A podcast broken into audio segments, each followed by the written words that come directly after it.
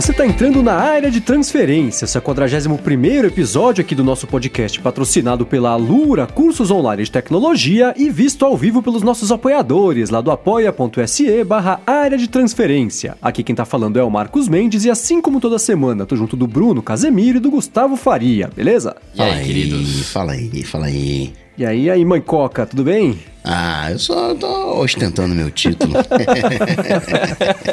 Olha, sabe que na semana passada eu falei que sob nenhuma circunstância era para ninguém resolver fazer uma montagem com você, lá com a mãe de Ná, sua cara, mas mesmo assim, desobedecendo aqui as nossas recomendações, o nosso amigo é, Thiago Bernardo fez aqui, é, fez, fez algumas montagens aqui. Mas ó, esquece que não tá aqui no capítulo do episódio, tá? Sob circunstância, circunstância nenhuma isso vai entrar aqui, para todo mundo poder ver a mãe Coca, a montagem que ele fez aqui. Muito feio o que ele fez, tá certo?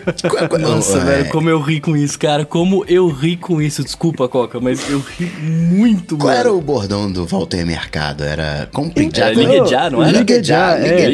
E uma das montagens que ele fez, ele misturou tudo, porque ele pôs a, a, a cara do Coca no coisa da mãe de Ná, e aí colocou um ligue já. Falei, então Coca mais mãe de Ná vira Walter Mercado. Mas ficou engraçado, foi, foi engraçado ver ele refinando as montagens até chegar na final, que ó, não tá aqui no capítulo, não adianta nem querer ver, porque sem chance. olha só, olha só, olha, vai, vai vendo, vai vendo. Bom, vou entrar aqui no follow-up do episódio, falando, começando com o follow-up do senhor João Mendes, também conhecido como meu irmão, né, que comentou... Olha. Semana passada eu falei sobre, né, tô, tô usando lá o, Toggle para administrar o tempo, ver como é que eu tô gastando meu tempo com várias coisas, inclusive lavando louça, né? E as pessoas, eu falei que eu sempre tive preconceito de que não lavava direito, me falaram que sim, aí vocês falaram que não. E ele falou que qualquer lavadora de louça tinha que ser mais eficaz, muito mais eficaz, aliás, no uso de água, né? E a qualidade dos pratos tinha que ser um pouco melhor. Aparentemente não é nenhum dos casos, né? É, ela não traz nenhum desses dois benefícios. É, cara, a lavadora. Ah, eu não sei, eu não sei. Eu acho que a lavadora ela é um item para você deixar lá e, e usar às vezes para lavar, tipo, dois copos. É, então, mas sabe que depois eu fiquei pensando assim, né? A, a, o tempo que eu passo lavando louça é um tempo diário que eu passo escutando podcast. Se eu não fosse lavar a louça, não, eu teria menos tempo para ouvir podcast, né? Que eu tô ocupado fazendo outras coisas. Você então isso também tô levando sentado. em conta. É, mas aí eu vou estar fazendo outra coisa, vou estar, sei lá, trabalhando, vou estar vendo uma série, né? Então a, a louça é, é, é, o, é, o, meu momento de podcast. Então isso tá jogando bem contra é, é a, a, possibilidade de eu comprar uma lava-louça só pra poder continuar escutando o podcast, porque louça sem podcast não é louça. Justo. Bom, seguindo aqui com o follow-up, é um follow semi-old, né? Há dois episódios a gente perguntou para as pessoas se iam comprar Apple TV, estavam interessados ou não. E a dona lá do Mango Tech Blog, né? Não sei se ela gosta de que, que fale quem que é ela ou não, então não vou falar.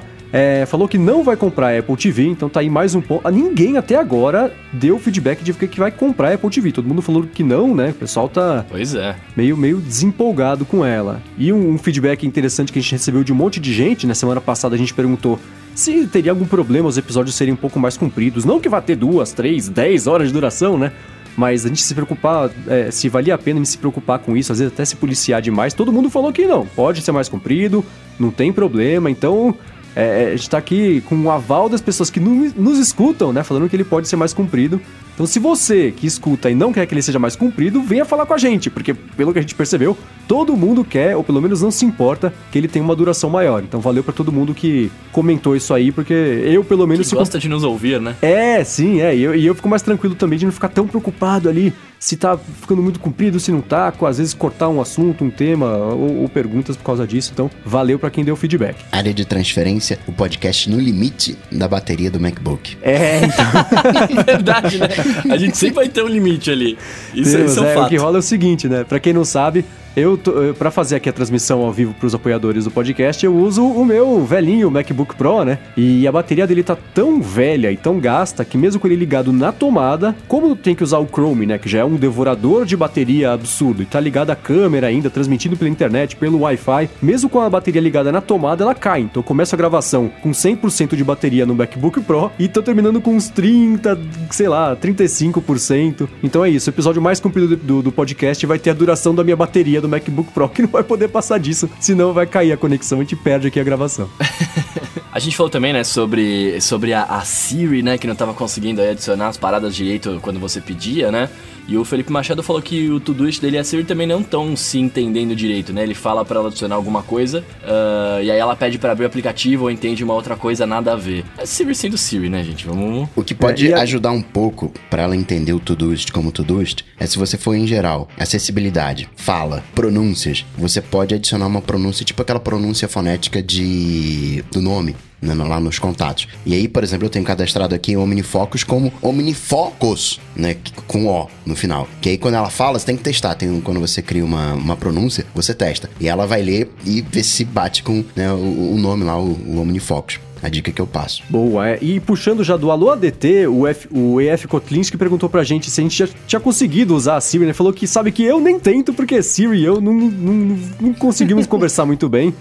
E que ele, ele fala, né? Eu falo to do isso, ele entende todo este. Vocês conseguiram usar depois? Naquele dia, né? Aqui na gravação na quarta-feira passada, eu comentei que não tava conseguindo usar. Indo para casa, eu queria lembrar de imprimir o ingresso pro show do The Who, que ia rolar na quinta, né? Porque sem ingresso não ia dar pra entrar no estádio. E aí eu falei, ah, deixa eu tentar de novo, né? Eu falei pra Siri, falei em inglês, então ela não entendeu todo este, né? Então ela entendeu tudo este. E aí funcionou. Eu fiz a mesma coisa que eu tinha feito nas 12 tentativas anteriores, nas 12 deu errado, na 13 terceira funcionou. Pra vocês, virou a chavinha aí, funcionou ou não? Eu abandonei. Eu também, velho. Tenta de novo, vai que foi acorda a tal hora. Bom, seguindo com o follow-up, semana passada eu falei também, né, que aquela barra do Safari, a barra de espaço do Safari do lado do ponto final, me faz fazer pesquisas sem espaço, né? Fica, sei lá, é, termo ponto da ponto pesquisa ponto no ponto Google, ponto, fica tudo assim, né? E o pessoal, o Alan Machado e o César Panda falaram que também acontece com eles isso, né? Os dois falando, poxa, achei que fosse só comigo. Não, somos pelo menos três aqui que não conseguimos digitar direito desde que a Apple colocou esse ponto final. E ele fica numa posição muito. Tinha que estar um pouquinho mais pro lado, sabe? Pra não, não, esbarrar o dedo e fazer a pesquisa só com ponto. Mas não estamos sozinhos. Temos aqui o, o time ponto que digita errado sem querer, sempre que vai fazer uma pesquisa lá no Safari. Minha tia com 70 anos faz isso, cara. ela vai escrever ali, ela, ela tenta apertar errado, aí perde espaço, sai o negócio. Eu acho que esse ponto tinha que estar do outro lado, não sei. É que também ia trocar por outra coisa, trocar pelo microfone lá do ditado, então ia ficar ah, apertando o ditado o tempo inteiro, né? Esse eu então, aperto quase toda hora. Você usa a mão esquerda ou a mão direita para digitar? Mão esquerda. Eu sou ambidestro, eu uso ambos. Ah, então porque eu tô não pensando, se com a mão direita eu aperto ordem. mais o ponto, na mão esquerda talvez seja mais o, a barra. Essa barra tinha que ser maior, não jeito. Enfim, não estamos sozinhos. Agora o César Panda também disse, Bruno, que ele concorda contigo, disse que ficou mais rápido esse esquema do handoff de você abrir o, não, o aplicativo do iPhone no Aí, Mac, ó. do Mac no iPhone. Aí ele tá também notou me menosprezaram, mas é real, cara. Tá muito mais rápido. Agora mesmo, é, então, eu abri o iPad aqui e imediatamente já surgiu o Safari, que eu tô usando no Mac. Boa, muito tá mais rápido então. E o Israel Oliveira, semana passada, eu falei, a gente comentou, semana passada ou retrasada, não sei, a gente comentou sobre o, o, reembolso lá da Play Store, né? Que eu falei que eram uns 15 minutos que você conseguia pedir. Ele falou: não, não são 15 minutos, são duas horas que você tem para conseguir pedir o seu reembolso se você desistir. O seu aplicativo não funcionar direito, né? Então tá aí, valeu pela correção. É, duas horas é bem mais eficiente, inclusive, do que 15 minutos. Agora, o Elia de Ferreira, né, marcando presença sempre, disse Marcos Mendes que o Space Age voltou. Então pode ficar. Boa! então, de novo. A minha recomendação volta, essa é uma das obras-primas da App Store. Tá aí, ele até brincou, né? Ah, acho que eles escutam um podcast, né? Cara, e esse jogo, ele foi feito. Um dos, uma das pessoas envolvidas nesse jogo é o Cable Sasser, que é o dono da Panic, né? Que faz um monte de coisa é, é, é bacana, vários programas super famosos e tradicionais para Mac, né? Faz o Coda. E ele, ele compôs a trilha, né? Uma coisa. Não programou, não desenhou, não fez nada. Compôs a trilha do jogo e, e, e o, o, o, design também foi feito. Esqueci o nome do. Do Nevran Morgan, né? Que é o cara que fez o, o design. É um jogo excelente, incrível. Mas o que eu queria falar sobre o, o Cable Sessa, que é o dono da Panic, que fez a trilha sonora, ele fez a trilha do Stage Hand também, que é outro jogo bacaninha que saiu no começo do ano. O Cable Sasser tem uma palestra que é, é uma das palestras mais inspiradoras que eu vi, foi uma das que me ajudou a, a, decidir sair da agência onde eu estava trabalhando e, e, e, seguir o sonho, né? E, e tentar viver de, de, podcast, cobertura de tecnologia, que era o que eu tava gostando muito mais do que o meu trabalho. Então, se você tiver aí uma horinha, não chega a ser uma hora, você tem, sei lá, 45, 50 minutos que você consegue separar no dia, assista essa palestra, tá aqui na, na descrição do episódio o link, porque, pelo menos para mim, foi uma das que, que pegou bem fundo ali, sabe? É uma coisa que, que é bem inspiradora e, e, e uma lição bacana sobre como que você tem que é, é, enfrentar problemas do trabalho e pensar e ficar reavaliando sempre se é aquilo mesmo que você quer fazer, se vale a pena mudar. É, isso, vê lá que é bacana, vale a pena. Você vê que o cara tá ganhando dinheiro quando ele muda de carreira né, e não se arrepende. Aí diz, não, a palestra que eu vi era É. boa. se tivesse na Pindaíba, pô, foi aquele cara picareta, pilantra, que me fez Não, mudar e é engraçado. E, e logo que eu, que eu saí da agência, entrei aqui no Loop, né? E, e- e rolou primeiro de fazer o, o- o Loop matinal. E a gente aqui, depois de um tempo, fez horas de transferência. Eu, falei pra ele, falei, poxa, cara, sabe que você foi- me ajudou bastante a tomar essa decisão. Ele falou, cara, não me fala isso, que responsabilidade enorme. E se tivesse dado errado, né? Falei, é, é o risco que você corria, tá vendo só? Ficar dando ideia pro pessoal, dá nisso, as pessoas seguem, né? Exato, e lembrando que assim, né, você vai seguir o sonho, mas sempre vai ter que trabalhar, independentemente se é com sonho ou não, né, cara? Claro, então, claro. o pé no chão aí. Sim, é evidente. Não é pra você, né? Vamos lá. Tem que, você tem que ter um planejamento, uma Sim. autoanálise, saber. Não vai querer viver de vender, sei lá, mini crack, porque isso talvez não vá dar muito dinheiro no, no futuro pra você conseguir viver confortavelmente. Né? Não que podcast Justo. dê, né? Que isso fique muitíssimo claro. Mas não, não me arrependo de ter, de ter feito essa mudança, não. Maravilha, ó. Falando sobre o iPhone SE agora, né? O Ian Rocha tá falando do episódio 40. é, diz que a gente esqueceu de levar em consideração as pessoas que têm o SE por conta da sua tela de 4 polegadas.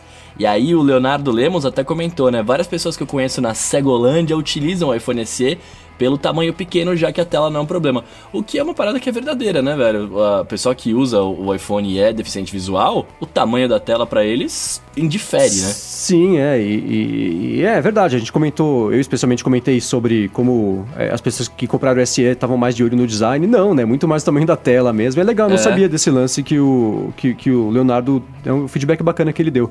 Ele Uhum. tá falando né, que tem o 5S, mas pretende pegar o SE no ano que vem, justamente porque é o que encaixa ali no, no, Na mão, né? no perfil de uso dele. Bacana. Já o Rafael Gomide, sobre o 3D Touch Multitask, que parece que vai voltar, mas saiu, né? Ele, ele saiu no iOS 11.1 beta, mas não sabe quando vai voltar, tem um, tá, um- tá uma treta aí confusa nisso. Mas o Rafael Gomide disse que, em relação a isso, ele passou a usar o botão do Assistive Touch, né, o botão virtual, e ele tá gostando, porque além de você poder colocar oito atalhos configuráveis, né, você tem, você tem mais opções, o Force Touch em cima desse botão invoca a multitarefa, então para ele foi um ganho, né? ele acumulou funções. É, bacana. é legal ver que existe isso. mas é- é- é- eu sempre que eu tô andando, sei lá, tô no ônibus, tô no metrô, tô na rua, num restaurante, olho pro lado, tem alguém com aquele botãozinho branco na tela, cara, me dá uma agonia. Porque esse negócio do botão home quebrar era, sei lá, do iPhone 3GS, do É. 4, né? Já vai fazer 10 anos que não acontece isso, o pessoal acredita que, que, que o negócio quebra, que tem que poupar o botão, que e usa isso aí, né? É um negócio super complicado. As pessoas fazem perguntas tão simples, né? E você vê que é um negócio super complicado, o pessoal acha e consegue É. fazer, mas é, é louco isso. Tem isso também e tem modinha, por exemplo, lá na- no, no Oriente Médio, é moda. Todo mundo usa, Oriente Médio, perdão, no Extremo Oriente, Japão, China, nas Coreias, todo mundo usa isso. Jovenzinho, o o Mandy não vai usar, né, porque já tá velho. Mas jovenzinho ali, a galera de Snapchat, todo mundo usa esse negócio. É aquela coisa, eu porque acha vejo isso. o negócio na tela. Sim, eu, eu vejo pessoas usando assim, né? Cada, cada um usa do jeito que quiser. Se fun- é o que eu sempre falo aqui, né? Se funciona pra você, manda bala. Mas eu fico pensando, eu falo, que, que coisa horrorosa, não, não precisa usar esse negócio, né? Mas, por exemplo, no caso do que o Rafael Gomide falou, ótimo, né? Porque além de ter o atalho do botão home, ele tem mais ac- acesso a mais um monte de outros atalhos que ele configura, né? Que é uma coisa sempre bacana de você ter mais opção ali pra configurar. Mas sempre que eu vejo alguém usando o botão home digital só pra sair do aplicativo no metrô, eu tenho vontade de cutucar e falar: escuta, ser humano, você não precisa disso, desliga esse troço, pelo amor de Deus. Senão eu não vou dormir bem essa noite sabendo que você tá usando essa- esse bagulho. Vai ter pesadelo, né? Com os caras É. no metrô, com todo mundo com o botãozinho ali. Mas, mas, Bruno, você pode me confirmar que esse- isso. Não, mas o Mendes fala isso, mas ele não é exatamente assim. Ele já tá considerando a testinha lá do Antussa uma coisa bonita. É. não, de repente Não, ali, não, numa não, telinha maior não, ali, não, não. né? No ano que vem, de repente ali no Plus a gente compra. Vai Já viajar, tá o irmão vai comprar, é. vai vir de colé, né? De repente ele volta. É, essa conversa começou comigo dizendo que não tinha a menor chance de eu comprar esse iPhone 10, em que fique bem claro, ainda acho horroroso. A gente tava conversando em off aqui logo antes da, da- de, de começar a gravar, né? Me mandaram a foto de um iPad com a testa dentuça e eu pensei no iPad, ok, é tanta tela, né? E, e ele estando em cima ou de lado, né? Eu uso o iPad de lado o tempo inteiro.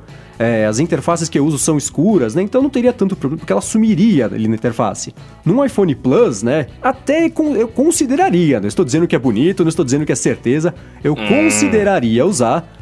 Também porque a tela é um pouco maior, então a proporção tela-testa já ia ser diferente. Mas não, desse iPhone 10 Inclusive, eu, eu é, vou ter. Há um tempo atrás, você, em novembro... um tempo atrás era jamais. Uhum. Agora estamos jamais. considerando. iPhone vamos 10 ver, jamais. Vamos ver. vamos ver. Vamos ver isso aí. iPhone 10 jamais. E bom, para finalizar o follow-up aqui, falamos, né, em outros programas, no passado também, enfim, vários sobre aplicativos de podcasts, né? E o Sprook Maçã tá falando que ele usa o aplicativo da Microsoft e consegue suprir todas as necessidades dele numa boa. Eu boa. pergunto, vocês usam isso aí, cara? Não, o aplicativo precisa ligar na Microsoft e falar que é ele que tá usando esse negócio, porque deve ter só ele que tá impedindo eles de desligarem a chavinha ali. É, não, mas legal, né? Como sempre, né? Se funciona, maravilha. Eu não sabia nem que existia esse aplicativo. Mas ele é só pra, pra Windows, né? Não é pra iOS. É, pelo menos que eu saiba, não tem nada disso na App Store. É, eu procurei nada. É, então é, é isso aí, pros, pros, pros Windows Phones. A, a, Microsoft tem umas coisas escondidas, por exemplo. Existe o Microsoft Health, que é o saúde né, da Apple, né, o banco de dados de saúde, só que da Microsoft. É, eu gosto. Eles têm, têm aquele, aquela equipe Garage lá na Microsoft que lança um monte de coisa experimental. É que é ruim que não tem na App Store brasileira, né? Tudo experimento que eles jogam lá na App Store americana. Mas eles têm um monte de aplicativos. E na App Store brasileira, né? Se você procurar por desenvolvedor, cara, a Microsoft tem uns 80 aplicativos na App Store. Tem coisa do Halo, tem coisa de um monte de. que você nem imagina que a Microsoft teria um aplicativo disso. Tá lá e é, é, é isso, né? O lance deles é. Vamos lançar as ferramentas que as pessoas usam, né? Já que eles não têm. É ver o que tem no mercado, lançar igual e ninguém usar, né? É, não sei nem se lançar tipo igual, mas é. Tô é, brincando. É o lance de, de você de, de, de, dar as ferramentas e você já que você não, é, não tem mas um é, hardware é um pouco que, do que, que o Google faz também, né? Você lança, você tem a oportunidade de fazer e você lança várias paradas ali. E aí, tipo, vai vendo como que é a adoção, né? Mas a, a tecnologia em si você teria, né? Por aquela empresa também. É, exatamente. Agora, ó, um follow-up em tempo real aqui. Essa é a primeira vez que eu tô ouvindo isso em duas semanas, né? O Marcos Goin, que tá acompanhando aqui ao vivo, falou que o app de podcasts do iOS ficou melhor. Essa é a primeira vez que eu escuto Olha. isso, porque nas últimas duas semanas o que eu tenho recebido de pergunta de gente que quer trocar porque ficou horrível, por motivos diferentes, né? Acho que não tá se encaixando muito bem no dia a dia de todo mundo. Pelo menos de uma pessoa aqui se encaixou. Eu, tem que avisar, tem que avisar pro Timóteo desse cara aí pra ele fazer um vídeo. Aí falar, ah, ficou muito bom aqui, usar como propaganda. É, então. Dá, Porque deve ser o um único. É, exatamente. Era um lá que usava da Microsoft e um aqui que ainda tá usando o, o aplicativo nativo de podcast. Bom, muito bem. Terminados aqui os follow-ups, vamos começar falando de tema. Último assunto sobre a Apple, tá, pessoal? O pessoal tá desistindo da gente aqui, a gente fala muito sobre a Apple, mas não tem jeito, né? São três pessoas que usam os produtos dela e no fundo esse podcast são três amigos que estão conversando, né? Ao invés de conversar no privado, a gente conversa no público e solta para compartilhar com mais gente nossos pensamentos. Né? A gente até tenta, mas, por exemplo, no dia que a gente tá gravando, a Amazon foi e lançou Apple TV né, 4K, lançou HomePod. não é, o problema não é a gente, né? É o mercado. Deixa eu falar disso também já já, mas queria falar antes. A Apple publicou, publicou, né? Lançou o macOS High Sierra. Vocês instalaram? Tiveram problema? Cara, eu não instalei ainda. Eu instalei, foi sossegado. Eu tenho um medo danado, porque a minha placa de, de som ela é meio né, diferente. Então tem um driver para ela. Então eu fico danado da vida de instalar e de repente o driver não ser compatível. Então eu sempre coloco o beta antes, aí já testo o driver mas foi, foi sossegado. O, agora que saiu, tem outra placa também, é Universal Audio, se não me engano, é, que também tem é, driver e tal, e foi atualizado agora. Então, pra galera que tem alguma coisa meio específica, é sempre bom esperar, né? Ali, fazer aquele teste, ver a compatibilidade. Mas eu já instalei aqui no meu Mac 2015 e sossegado no MacBook Pro, tive problema não. Ilustra, ilustra minha ignorância aqui, ó. Vai, vai até o High Serra pega até qual? 2009, eu acho, né? Não, de, é, alguns 2009, outros 2010. Se você tiver Serra, Sierra, quem tem Serra pega.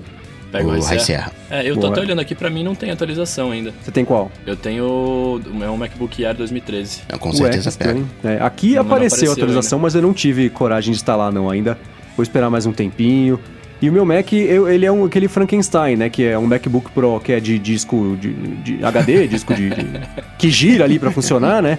Mas eu substituí a entrada de, de, CD e de DVD por um SSD e instalei o sistema operacional no SSD e, e programas, né? E deixei os arquivos só no HD. Então tem um medo do Mac achar que é um, um, um SSD inteiro e converter para PFS, aí não vai funcionar no disco. Isso ficar assim, o Mac danou-se, né, cara? Que eu tô usando ele para fazer o, o, os freelas de, de, de, redação que eu tenho feito. Então é, é. Se eu ficar sem isso aqui por seis horas, vai ser um problemão. Então eu vou esperar bastante. Não tô com pressa, não tem nada inacreditável ali, né? Que, que vai ser totalmente necessário, né?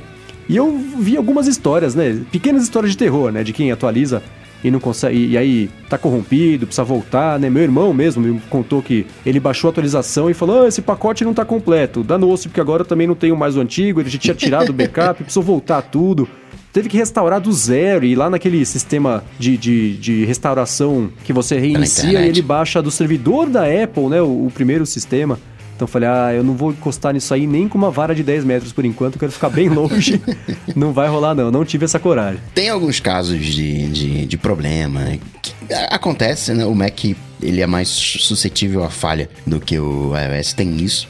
Né? Tem problemas de era toda vez que você. Antigamente, né? Agora melhorou um pouco, pelo menos nos últimos dois anos eu não, não, vejo tanto. Mas antigamente, sempre que eu fazia uma verificação de disco, tinha problema lá de, de nos contadores, tinha algum problema no, no disco. Era uma coisa meio crônica né, no, no, no Mac. Ele se virava, entendia lá, se virava, mas agora nos últimos dois anos deu, deu uma melhorada. Mas tem uma maneira de você saber a idade de uma pessoa que é em relação ao comportamento que ela tem com tecnologia. Né? Se a pessoa já adota logo a tecnologia, não, não, já instalei já o High você pode ver ali que é um adolescente e tal. Já quando o cara tem ali mais de 30, né, ele já fica naquela. Não, não, não é bem assim. Vamos ver. Não, não, não. Dá, dá, um tempinho ali, você já começa a sacar, né? Mas é Enfim. é engraçado que os betas do iOS, por exemplo, não tem o, o menor problema em instalar. Se der problema, deu, né? Tem backup, dá pra voltar. Mas do Mac eu não tenho essa coragem toda. Mesmo porque assim, né, se, se dá um problema e eu não consigo resolver a tempo, hoje, por exemplo, a gente tava fazendo aqui a gravação ao vivo, né? Então, eu não tenho um backup, né? Se, se o iOS der algum problema, se o iPad ficar fora de combate aí durante um dia, não tem problema, eu uso o Mac e me resolvo, né? Mas ao contrário, eu não, eu não fico tão à vontade de fazer, então é, não rolou. Não, não é, não é o menininho iPad? Pois é, pois é, eu não queria, eu não queria levantar essa bola aqui, mas já que você já tá falando, você tem que, você tem que usar o seu iPad, né, seu, seu Mendes? Você tem que usar ele é, como então, mas... principal ali. Mas mesmo assim, acho que com ele eu fico mais. Acho que a, a chance de dar um problema, pelo menos para mim, é muito menor no iPad do que no Mac. Porque tem muito menos variáveis no iPad que podem dar errado do que no Mac. Né? O Mac é tudo solto, é aberto, né? Tem lixo do sistema acumulado durante anos aí. E no iOS é um pouco diferente. Então, é, é, é, eu não tenho essa coragem de instalar um beta no Mac, por exemplo, a mesma que eu teria no, no, no iPad. Mesmo porque o Mac, apesar do ter backup e tudo mais, tem as fotos de, da vida inteira, né? Tem, tem os MP3 todos que eu colecionei de diversas formas aí é, ao longo dos anos. Então é, é, é, Eu fico meio assim. É porque, querendo ou não, talvez pra nossa geração aqui de pessoas, né? O, o computador, no fundo, ele vai ser né, o centro de tudo. Você pode ter um jeito diferente de, de mexer, de trabalhar e tal, mas você vai guardar suas coisas num computador, num HD ali que seja. Pode pôr na nuvem também, tá? Mas você sempre tem alguma coisa relacionada ao computador, né, cara? Eu, eu sou igual, por exemplo, eu tô louco pra migrar pro iPad também, mas eu, eu não vou abandonar meu Mac. Tipo, a minha ideia de trabalhar e gravar vai ser sempre do Mac. O iPad vai ser para fazer todas as outras paradas que eu faria, mas vai ter sempre aqui bonitinho montado o, o Maczinho, tá ligado? Uhum. É isso, é o jeito. E é engraçado, o computador, ele, ele, ele pelo menos para mim, dá é, é, traz essa, esse Segurança, ar de. de, né? é, não, não, mas é, é o, o, o, jeito de você querer precisa tomar mais cuidado do que um dispositivo móvel, né? De você, pelo menos para mim, a impressão é essa. É muito mais. É um castelo de cartas muito mais instável do que o castelo de cartas de um sistema operacional móvel, num iPad, ou do iPhone, ou do Android, que seja da vida. Provavelmente você pega o seu iPad, entre aspas, e joga na mochila. Já o seu Mac não, você cuidadosamente coloca. Introduz ali, é, né? Fecha é, o então. depois. Mesmo porque o disco é de giro, né? Se der algum probleminha ali, dá nossa. Então tem que tomar maior cuidado mesmo, né? É isso aí. Bom, seguindo aqui com os temas da semana, Dona Uber danou-se, né? Semana passada, aliás, foi engraçado, né? Saiu aquela notícia, ah, a Uber vai ter que pagar 3 milhões de libras se quiser operar. Aí pronto, não precisa mais pagar. Foi proibida de operar em Londres. Tá feliz agora que vai economizar essa grana inteira? Não. Então a Uber foi proibida lá porque o, o, o Departamento de Transporte de Londres, né? O Detran de Londres falou, olha, vocês são tão babacas com tudo que vocês fazem, que eu tenho certeza que vocês são babacas também com a segurança dos passageiros, e isso é inaceitável, por isso vocês não rodam mais aqui. Se vocês quiserem recorrer, fiquem à vontade, mas por enquanto nada feito. É, é, teve esse, esse, esse, essa declaração Mas a coisa foi mais técnica também, né? Olharam que, para garantir a segurança, você tem que verificar o histórico do, do motorista, e a Uber não tava verificando esse histórico tão bem assim. Ela aceitou isso, falou: é verdade, a gente não tava aqui. Do ponto de vista de empresa, eles aceitaram, o, o, como um todo, eles aceitaram o que Londres disse. É verdade, a gente é, é, é, não estava verificando muito bem, mas não sei o que, que vamos fazer diferente, mas vocês também têm que aceitar a inovação, aquele papo todo. Agora, o discurso que eu achei bacana foi do CEO, o Dara, como é que é Dara? Korov Shahi. Esse aí. E que dizendo, é verdade, né?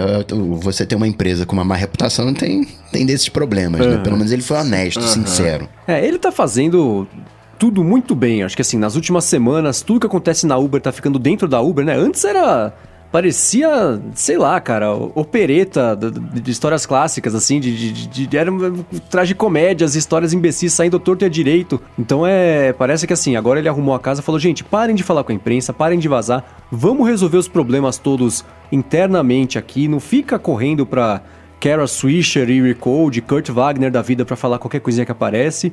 E, e, todo mundo tem que trabalhar de verdade, né? E, e, o CEO tá fazendo esse trabalho tanto interno quanto externo também, né? Falou essas coisas todas que eu achei excelentes. Fala, é, então, estamos é, colhendo os frutos do que a gente plantou ao longo dos últimos anos, né? Então, Exato. a gente vai continuar apanhando, não é nenhuma surpresa. Vamos ver se no futuro a gente consegue mudar essa imagem. Então, acho que ele tá mandando muito bem nessas duas frentes, tanto interno quanto externo. Isso é bacana porque ressalto que a gente acha que. Uh, as informações que são divulgadas na imprensa, a imprensa consegue, né, indo lá no, no, no, escritório de noite, revirando lixo, sei lá, né, como que ela consegue.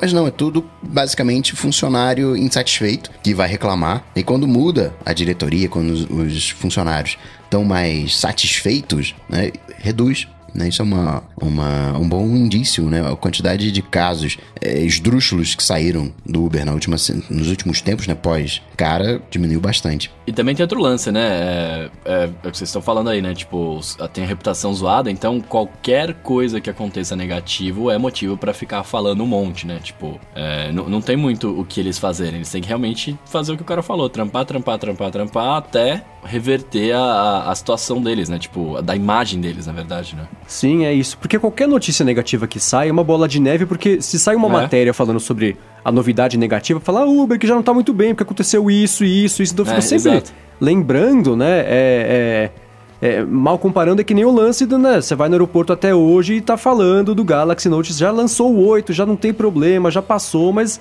ainda existe essa, esse lembrete constante do, do passado que não deu certo, né? Então, qualquer notícia negativa que sair, que nem saiu essa agora, né? Aí o CEO já se adiantou e falou, gente, então é, é resultado do. A gente cavou essa própria cova aqui nossa, e não vai ser hoje, não vai ser amanhã, não vai ser mês que vem que vai melhorar. Mas a gente do lado de cá promete que vai tentar fazer melhor, para que vocês do lado daí consigam também é, é, mudar essa imagem que vocês têm da gente. Então, acho que ele tá mandando bem em todas essas frentes. Eu só achei engraçada e irônica a notícia, né? Um dia a Uber tá preocupada em, em ter que gastar aí 3 milhões de libras, no dia seguinte ela perder acesso a 5% do faturamento, porque ela não pode mais operar na cidade que ia gerar esse gasto gigantesco, né? Mas, ó, se eu não entendi errado, parece que as pessoas, elas estão até... Elas estão até meio que entendendo isso, né, também. Eu acho que foi, não sei se foi o Coca ou se foi você que falou no cast diário de vocês, é, que parece ter um abaixo assinado da galera pedindo pra, pra voltar em Londres, não tem uma É, mas foi a Uber que organizou, né? Então ela, ela só convocou Ah, foi a Uber que organizou. Os, foi, ela fez isso não, mas mesmo e assim, falou, gente... Mas mesmo então... assim, se, se tivesse, tipo, se a galera não entendesse, se tivesse, não, a Uber é isso, não vai melhorar tal, ninguém assinava, né? Sim, é, é, mas ela, ela, acho que foi um risco grande dela, né? Tudo bem que é um risco calculado, mas imagina, queremos um milhão de assinaturas. Passa uma semana, tá com 20 mil. Você fala, cara, danou-se, né? E, e, assim, em um dia é, foram é, 780 é, mil assinaturas, né? Foi bastante. Então mostra que existe uma demanda. É, mas eu não sei até que ponto isso é o suficiente para influenciar uma decisão desse tamanho. Quer dizer, acho que isso certamente já foi é, é ponderado antes da, da cidade limar essa autorização. Na, na verdade, assim, ela falou que a Uber não vai conseguir renovar a autorização de rodar. E eu acho que vai, no fim das contas. Isso é mais um teatro de grande escala, um puxão de orelha gigante aí que a cidade está dando para Uber, para ela falar, ah, tá bom, vai, vamos, vamos olhar direito, a gente vai cumprir essas, essas demandas que vocês estão dando aí. Porque uma coisa é a Uber sair de Quebec, né, que ela saiu na, essa semana também, falou que é, no mês que vem uhum. vai parar de operar em Quebec, porque também passou um monte de lei, né, vai ter que sinalizar o carro como se fosse táxi, também vão ter que fazer uma checagem maior de, de histórico é, é, criminal do motorista, então a gente fala, ah, aqui não vai mais valer a pena. Mas uma coisa é ela sair de lá, outra coisa é sair de Londres, né? Então é. Sim. Acho que no fim das contas isso foi só um jeito do, do Detran de lá forçar a mão e obrigar. E foi um, um blefe, foi uma trucada bem dada que eles deram ali. Mas no fim das contas, é óbvio que eles vão voltar a operar lá, mesmo que demore um pouquinho. Eles vão estar lá assim, imagina. E você falou de sair aqui no Brasil, talvez logo menos eles saiam também, né? Porque tem a, aquele projeto de lei lá que os caras querem proibir qualquer tipo de transporte. É, como chama? Transporte privado, né? É, eles Aí... querem também. É um monte de regra que, que querem. Vai deixar mais parecido com um táxi, né? O Coca tava Sim. falando, comentando que era basicamente isso que ia acontecer caso esse projeto de lei passe do jeito que ele tá hoje, né? Também existem algumas etapas aí, cada etapa é uma chance diferente de disso ser alterado, de ser conversado, né? A verdade é que o modelo de Uber ele só é viável economicamente com carro autônomo. É, foi muito bom ter um Uber táxi, um Uber com motorista, brincar um pouquinho com isso aí nesses últimos oito anos, né? O Uber é de 2009, mas tem que vir logo o carro autônomo, porque. Aí vamos ver, né? Como é que vai ser a briga, né? Como é que os governos vão complicar. Não pode isso aí, isso aí é transporte de passageiros sem motorista. Ah, cara, mas com certeza, com certeza vai ter um, vai ter um motorista, saca? Mesmo que o cara não dirija, vai ter um cara lá nesses carros. Vai, tipo, vai, mesmo porque é, eu tava ouvindo um podcast que era com, eu não sei se era com o CEO ou com algum diretor do alto clero lá da Lyft, e ele falando primeiro assim, né? O lance de carros autoguiados, tudo bem que tá rolando o teste, né? São Francisco acontece, acho que lá em Pittsburgh também tava acontecendo, é, mas isso é uma coisa muito inexpressiva, né? Mais para mostrar e provar conceito para que daqui a 5, 10 anos essa coisa se popularize do jeito que todo mundo espera, né? Porque por agora não vai rolar. E ele falou justamente isso, que assim, isso não quer dizer que só vai ter carro autônomo. É, é, aliás, outro dia no podcast, no Loop Matinal, eu fui falar de carros que se moviam sozinho, né? E falei de carro automóvel, mas carro automóvel já é o carro, né? E eu nem percebi. Mas, mas eu lembrei disso. E, e, ele tava falando que não vai ter os carros autoguiados, não vão ser 100% sozinhos, porque às vezes você tem um, um, alguém que tem uma necessidade especial, precisa de uma ajuda ali para entrar e sair do carro. Então existem situações que a gente não pensa quando tá empolgado ali com a ideia de chegar um carro sozinho, você entrar no carro e ele te mandar para o aeroporto sem ter ninguém dentro. Porque, mas é, é, Claro que existem situações que, que pedem isso, mas é, não vai sumir, né? Agora, no fim das contas, de, de, um jeito ou de outro, todos os motoristas da Uber e de outros serviços hoje estão ajudando a financiar o negócio que vai acabar com o emprego deles em, em pequena, média ou grande escala, né? É a ironia da, da situação. O modelo do Uber, não como é, pessoa, né, física, como, como empresa, mas o modelo do Uber ele é perfeito, porque como aplicativo, eu sei onde é que as pessoas estão. Então, foi meio que o Uber tentou, querendo abrir a localização ali por 15 minutinhos. Aí, uhum. se desse certo, ano que vem abria por meia hora. Chegaria um momento que te monitoraria o tempo inteiro, então saberia com exatidão aonde você está. Isso, por exemplo, é o que o Google sabe quando ele, ele pega a tua geolocalização e aí exporta isso na busca. Quando você pesquisa um estabelecimento, ele diz lá, ó, esse estabelecimento fica aberto de 8 da manhã até 10 da noite e o, horário de pico é esse aqui. Esse é o número, né, de, a movimentação. Como é que o Google sabe disso? Porque sabe a tua localização. O Uber sabendo a tua localização, pode saber. Ah, então vou mandar os carros para lá. Peraí, onde é que é a casa? Onde é que é trabalho? A hora que sai, a hora que não sai. Consegue montar um, um, um fluxo que a gente nem pensa, né? Para a gente é legal, vai e pede. Ah, vou.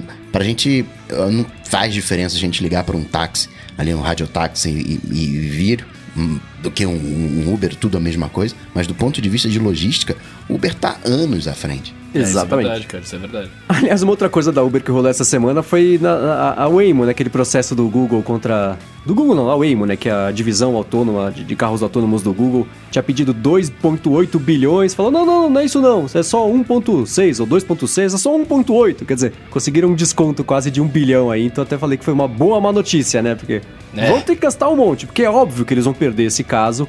Mas é, é isso, eles estão pedindo um monte para reduzir um pouco a pena. Acho que eles vão perder aí 1 bilhão e, e, e 200 no fim das contas. Mas tá aí mais uma grana que eles vão ter que gastar porque fizeram bobagem, né? Agora, o Dubai, o, o táxi, né? O Uber vai ser voador autônomo. Aí vai ser legal. Dubai tem umas coisas do futuro, né? Imagina só o pessoal voando. Né? Claro, tem apoio do governo. O governo quer isso, né? Quer ser um, uma referência turística, uma referência de futuro. Mas é curioso, né? Eu Queria andar no negócio teste desse. com carro voador lá em 2020? Não, Ah, já o teve. prometeu. É isso? Ah, não, não, o, o, o do táxi, o teste foi agora, segunda-feira. Ah, já foi? Eu, eu perdi isso? Você não Nossa. recebeu o convite? Poxa, eu recebi, Coca cara, também. os caras não me chamaram, mano. ah, não. Nossa, tô até triste agora, cara. Sabe o que você faz agora então? Vai lá no Twitter e posta um tweet de 280 caracteres falando que você ficou muito chateado com o fato de não ter sido chamado pra Dubai pra estrear o, o drone voador lá. Tudo com enter. É. Cada palavra numa linha. Vamos falar do Twitter, mas antes vamos falar sobre a Lura, cursos online de tecnologia, que está patrocinando aqui mais esse episódio do podcast. Tô dando uma olhada no alurômetro aqui. Eles têm hoje 426 cursos de tecnologia de diversas áreas, como sempre falo aqui, de atu- de atuação no mercado: programação, front-end, back-end, mobile, infraestrutura, design. Eu tava olhando os cursos de design, né? E não é só design assim, coisa digital. Eles têm, se você precisar, tem curso para coisa impressa, tem curso de fotografia, de motion, de 3D, tem de apresentação, né? E a gente vê tanta apresentação horrorosa por aí. Imagina você fazer uma. é, você entrar lá, se inscrever, poder estudar durante um ano. De qualquer coisa que você resolver estudar, você também consegue fazer o curso de apresentação para você conseguir, depois que você aprendeu o que você quer aprender, apresentar isso de um jeito bonito, um jeito mais convincente, né? Tem nada pior do que ver uma apresentação mal feita horrorosa. Então tá aí um outro curso que você vai poder aproveitar dentre os 426 que eles oferecem por lá. E como é que funciona a brincadeira? Você entra lá no alura.com.br barra área de transferência e dá uma espiada nos cursos, vê os diferentes planos que eles têm de matrícula, né? Independente de qual você resolver se matricular, você vai poder estudar durante um ano inteirinho, né? Então, que bom, porque 426 cursos não é uma coisa que a gente faz em um pulo, né? Aliás, aposto que até você terminar o primeiro curso já vai ter mais três, daqui a pouco mais seis, mais 12, aí você vai fazer mais, aí eles vão ter atualizado o curso original, né? Que eles seguem atualizando ali os cursos que eles já têm, que é uma coisa bem legal também. E aí, quando você resolver se matricular, né? Entrou lá no alura.com.br barra área de transferência, resolveu se matricular, você tem 10% de desconto para estudar durante um ano, né? Dependendo do plano que você resolver contratar, tem curso de inglês, que é totalmente necessário para qualquer coisa que você vai fazer da vida hoje em dia, né? Tem livro digital lá da Casa do Código, tem acesso ao Lorestart, que é uma, um- uma iniciativa bacana que eles têm de programação junto com ciência, bem legal isso aí, dá uma espinhadinha lá. E eles também têm o fórum, né? Tem aplicativo para você baixar a aula, conseguir estudar offline. Tem um montão de coisa aí para você poder aproveitar. Então entra lá de novo, alura.com.br barra área de transferência. Obrigado, Alura, por ter voltado a patrocinar continuamente aqui o nosso querido podcast, nosso querido área de transferência. Valeu, Alura. Obrigado, Alura. Agora, eu tive, eu tive uma ideia aqui desse Twitter de, de 280 caracteres. O que, que vocês acham? Tava pensando em colocar minha assinatura de e-mail. Todo tweet. Você- Esta mensagem é confidencial, caso você tenha recebido sem ter pedido, por favor, entre em contato com. Dá pra fazer isso, né? Exatamente. Cara, e, e eu, eu vi, quando eu vi essa notícia, eu achei que fosse alguma piada que eu não tava entendendo, porque era uma coisa tão inimaginável pra mim, o Twitter aumentar a coisa mais, mais básica, né, que existe, que, que a plataforma foi montada em cima disso, né? Eles alterarem isso, então eu falei, eu acho que eu, eu tô bloqueando tanta coisa no Twitter que essas piadas que estão entrando na minha timeline não estão fazendo sentido. Aí eu fui atrás e falei, não, eu vi, essa é uma notícia de verdade, isso está acontecendo, né? Não é um sonho. Eles vão mesmo aumentar, parece que num, num primeiro momento é bem reduzido, né? Tem um jeito, uma gambiarra lá. Eu hoje, por exemplo, consegui é, é, aumentar. Eu postei lá um tweet de 200 e... Não chegou a 280 porque foi difícil chegar, né? Porque é uma boa notícia, quer dizer que... Vai textão, né? É, então, é, eu tava comentando no Twitter hoje que eu acho que assim, pra pessoa conseguir postar em 280 caracteres, ela tinha que ter uma licença especial, mostrando que ela não vai postar textão imbecil, que ela vai saber usar com, com, com, com muita parcimônia Cara, tweet, com, com... tweet de 280 caracteres tinha que ser pago. Tinha que ser pago. Você paga e você posta 280. Se não, porque senão nem vai. é, o, o que, o que difere pra mim, na minha humilde visão fecal aqui, o que difere o Twitter do, do Facebook, por exemplo? Que são pessoas concisas e objetivas falando, né? Tipo, as pessoas sabem explicar o que ela quer. Se você vai no Facebook, não. Tem o cara escreve o texto gigante ali, pá. Agora, velho, tudo bem, 280 caracteres, tipo, é, é o dobro do que a gente escreve hoje. Não é ainda um textão muito grande, mas é o caminho pra você poder falar um monte, né? E aí, sei lá, velho. Tinha que pagar. Pra mim é isso. Resumindo, tinha que pagar. Um dólar a mais por caractere além dos 140. Aí você resolvia o problema financeiro do Twitter com sobra, se tornar a empresa mais rentável do mundo. Mas é, e, e eu concordo com você, né? E, e é por isso, inclusive, que eu não uso o Facebook, né? Quando eu, eu, ima- quando eu penso no Facebook, se fosse uma sala, eu imaginar um monte de gente com um megafone gritando pra cima, sem entrar ali, que as pessoas falando pro, pro nada, né? Xingando brigando entre si de vez em quando, né? Porque as pessoas querem lá postar, elas não querem ler, elas querem postar e no máximo criticar Exato. a visão do outro, né? E o Twitter, pelo menos, é que o Twitter ele, ele é diferente que você consegue fazer o Twitter que você quiser, né? O meu Twitter, por exemplo, as pessoas conversam, elas trocam ideias, elas debatem de um jeito inteligente e, e não são ali né? Não estão ali só pra criticar a visão do outro, mas. E é mais divertido, né? Então, o pessoal até brinca que as piadas que você vê no Twitter hoje, você vê no Facebook daqui a seis meses. E é um pouco disso, né? E, eu não sei, eu, eu vejo. Eu até brinquei, né? Que eu no, no Twitter lá eu postei. Ah, não sei se eu gosto ou não, porque o Twitter é uma rede para as pessoas postarem pensamentos bastante conci né? Brinquei que não, não, não coube ali. Mas eu, eu acho que, que isso é positivo, com a ressalva de que é, as pessoas têm que ser educadas a usar esse poder gigantesco do dobro de caracteres. E lembrar que não tem que usar os 280, né? Se você precisar usar uns 5, 10 ali no, a mais, ótimo, tá aí, né? Sabe quando você você, sei lá, senta numa cadeira e aquela cadeira é justinha, assim, para você, que ela, ela, entra bem, e aí, de repente você hum. pega uma cadeira mais confortável que dá pra você deitar, se esparramar. é um pouco disso, porque semanalmente eu passo por um sufoco parecido, porque na hora de twittar a descrição do área de transferência, seu Marcos Mendes escreve um parágrafo que ele é maior do que os 140 caracteres, então tem que cortar. não, tira isso aqui, tira isso aqui, não, isso aqui também tá. Agora com 280 não vai ter esse problema. Estou achando maravilhoso. Mas isso, isso mostra o, o, o poder de, de objetividade que a gente precisa ter. Em, em, talvez abreviar umas coisas, outras não, né? Ou talvez não falar aquilo que você queria falar. Eu já fiz. Eu, cara, eu já comecei a twittar umas vezes e eu falei, mano, não, não, não tá cabendo. Eu comecei a olhar e falei, não, mas eu não preciso falar isso, né? Eu posso diminuir aqui. Isso faz, faz, faz parte, tá ligado? Sim, aí é engraçado que o próprio tweet, quem anunciou isso foi o Jack Dorsey, que é um dos cofundadores e foi mandado embora e voltou agora, ele é o CEO do Twitter. E ele anunciou isso num tweet e foi engraçado que o pessoal mostrou que aquele tweet anunciando os 280 caracteres cabiam num de 140 numa boa, que ele, ele ficou inventando coisa para falar ali pra caber, né? Então foi engraçado, o pessoal pegou o tweet dele e deu um monte de canetada ali e mostrou que aquilo cabia numa boa com sobra em 140 caracteres. ele até falou, ah, né, vocês estão tirando sarro, mas é assim mesmo. Ainda tô aprendendo a usar esse poder a mais, gente. Exato, porque você passa 10 anos, né? 11 anos escrevendo em 140, de repente tem 280, né? Você não vai saber muito bem o, que falar. Isso é, uma, isso é mais do que verdade. Mas pega um carinha lá do, do, do Facebook que não, não, não, consegue escrever só em 140, já melhora para ele. É, porque senão é, faz e... as tweet storms, né? Que é postar, ah, aqui, eu vou falar um negócio, tweet 1 de 25. Aí o cara começa, começa a falar, cara, pelo amor de Deus, vai no Medium, faz um blog, né? O Twitter não é exatamente para isso, né? Você postar 3, 4, 5 tweets encadeados, beleza, mas 20 e poucos, você tá fazendo um, Twitter virar um blog. Ou então aqueles caras que usam aquelas ferramentas que permitem tweets ilimitados, né? Que colocam um link pro resto do tweet. Eu não clico, não. Uhum. É, tinha aquele tweet longer que fazia isso, isso né? E aí saía o, o, tweet com um pouquinho, uma reticência, você postava lá e tinha lá o textão do cara xingando o Temer, a Dilma, seja lá quem era que tava na liderança, quando existia ali o, o tweet longer. É, isso claro que, né, é, é uma, é uma tentativa do Twitter, talvez, de trazer mais pessoas, né, pro, pra parada, porque é o que o Coca falou, o cara do Facebook lá vai começar a querer usar também, né? Mas... Deus me livre, fica no Facebook. Se você gosta é, do Facebook, então, mas... fica lá. Mas é isso, assim, né? Tipo, até, até onde é interessante. Porque também a gente tá falando porque a gente gosta de como tá lá. Eu comecei a usar de bastante há pouco tempo. Tipo, eu gosto do formato que ele é e tal. Eu acho da hora. Mas às vezes, pô, pros caras, eles precisam de mais usuários, né? Os caras precisam de grana, querendo ou não. Então, tipo, isso é uma, é uma tentativa deles, né? Sim, é que é, é difícil. A gente pode entrar. A gente tava discutindo aqui, falando so, sobre só isso, né? Mas o, o, o grande problema do Twitter, que é uma coisa que ele não sabe combater até hoje, é o lance do abuso, é o lance de, de, uhum. de são, são problemas muito maiores, né? Tudo bem que assim, ter 280 caracteres resolve um, um, uma fração do problema, né? Mas é uma fração pequena. A parte de abuso, especialmente de pessoas que são engajadas em qualquer tema, né? Porque é, é você levantar uma bandeira, as pessoas vêm com 12 bandeiras ao contrário bater em cima de você. De qualquer coisa no mundo, né? Então é, é o Twitter não sabe lidar com Essa isso. Essa rede né? com tanta inimizade é que você diz que é melhor que o Facebook. É, porque no Facebook são 25 bandeiras batendo assim.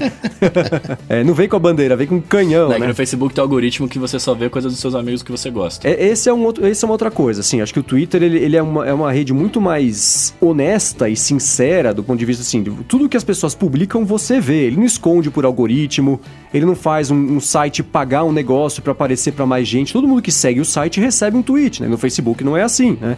Facebook você não vê as coisas, todo mundo. Aliás, você não vê todos os posts que todos os seus amigos postam. Ele escolhe com base no que ele acha ali que você vai gostar, com base no que você interage. É, exato. É, então o Facebook de forma nativa acaba virando essa câmara de eco aí, que, isso, que é o lance de as pessoas só têm contato com. Eu nunca vi o Facebook causar guerra. nunca vi. o, o, Twitter não consegue bloquear nem o, o presidente lá fazendo ameaça é, de então, guerra. Então, ah, esse, esse é um outro problema do Twitter, né? Eles são Twitter é uma rede livre, gente. Né, eles, eles são o lance, a dificuldade que eles têm é que eles são muito frouxos e medrosos. Eles têm esse medo de. O lance, o problema é, precisamos de mais usuários. Então a gente não pode fazer nada que irrite os usuários. As pessoas podem se matar ali. Tudo bem, mas a gente não vai entrar na briga, porque se a gente tomar um lado, a gente corre o risco das pessoas Dos do outro saírem, lado é. saírem. É. Então acontece isso, né? Então eles têm lá os termos de uso que eles não reforçam de jeito nenhum, né? Quando há polêmica muito grande, eles falam, ah, estamos trabalhando nisso, isso vai melhorar, fiquem ligados. Eles falam isso faz 10 anos, né? Não, não tem uma melhora aí no nível da promessa que eles fazem. E essa semana foi a cereja do bolo, né? Os termos de uso do Twitter, semana passada, sei lá, proíbem é, ameaças de violência. Aí vai lá o mané do Trump e fala que vai, vai bombardear a Coreia do Norte. As pessoas falam assim: ah, Twitter, isso aqui é uma ameaça de violência. Vocês não concordam? Eles falaram: é, concordamos, mas sabe o que, que é? Ele é presidente dos Estados é Unidos, a gente não pode é. fazer nada. Então, cara, pelo amor de Deus, né? Então quer dizer que tem exceção. Fora que a conta do cara é a conta pessoal. Se fosse a conta da presidência, até tudo bem. Você fala, ah, então sabe o que é? A gente vai levar em conta que isso é, é, é, o poder de, de, Isso tem, tem potencial de virar é, notícia, é, então não podemos é liberdade influenciar. de expressão. É, aí entra a discussão da liberdade de expressão, né? Que significa que você pode falar o que você quiser, desde que você lembre que vai existir consequência, né? Não é o escudo mágico, né? Que eu sempre falo. Que não é o escudo mágico contra a consequência. Você falou, você pode falar o que você quiser, né? Mas também. Aguente assim, o que, aguente vi, que depois, depois né? disso, né? É. Eu acho que o problema do Twitter é muito mais embaixo do que esse aí. O Twitter é muito tópico, né? Principalmente pelo que eu você achei que você fosse falar agora. o Twitter é muito top. Eu falar, meu Deus, estou ouvindo tecnicalidade neste momento. É. Não, é muito utópico, né? Tipo assim, é, querendo ou não, né? Pelo fato deles terem esse medo todo que você tava falando, eles vivem lá dentro como se, tipo assim, ah, a galera vai, vai se entender. Eles estão brigando, mas eles vão se entender em algum momento. Então, vamos, vamos deixar, vamos deixar acontecer e tal. Eu acho que, querendo ou não, putz, imagina se eles pegam a conta do Trump e banem a conta dele porque ele fez uma ameaça desse tipo, assim, saca? Então, é. Ia ser uma coisa aí muito ele louca, perde, cara. Ia, ele ia perder o Trump, ia perder todos os, os millions apoiadores do Trump, né? Então, é, é isso que eles não querem. Eles têm medo de tomar algum lado. É, mas por outro lado, eles poderiam ganhar muita gente que vai falar, pô, agora os caras estão sérios. Eles baniram o presidente dos Estados Unidos do Twitter por ter falado besteira, hum. né? Por ter violado os termos. Isso ia ser animal. Sem dúvida, isso mostra um, um pulso firme que ele nunca teve. O Twitter não é uma empresa que tem pulso firme, são em cima do muro, frouxos por conta disso tudo, né? E é engraçado o pessoal falar. É, e, e, tem um lance que todo mundo pede há um milhão de anos, né? Que é a capacidade de editar tweets. Então, qualquer coisa que o Twitter lança, qualquer coisa que eles falam, é, tem duas respostas. A primeira é quando que vocês vão lidar com os abusos, que são um problema sério, né? O segundo é, quer dizer que isso aí sim, mas editar tweet não. Então, ah, mudamos. Agora o like não é mais estrelinha, é coraçãozinho. Ah, editar tweet que é bom nada, né? Ah, agora os tweets têm 280 caracteres. Ah, mas editar tweet que é bom nada, né?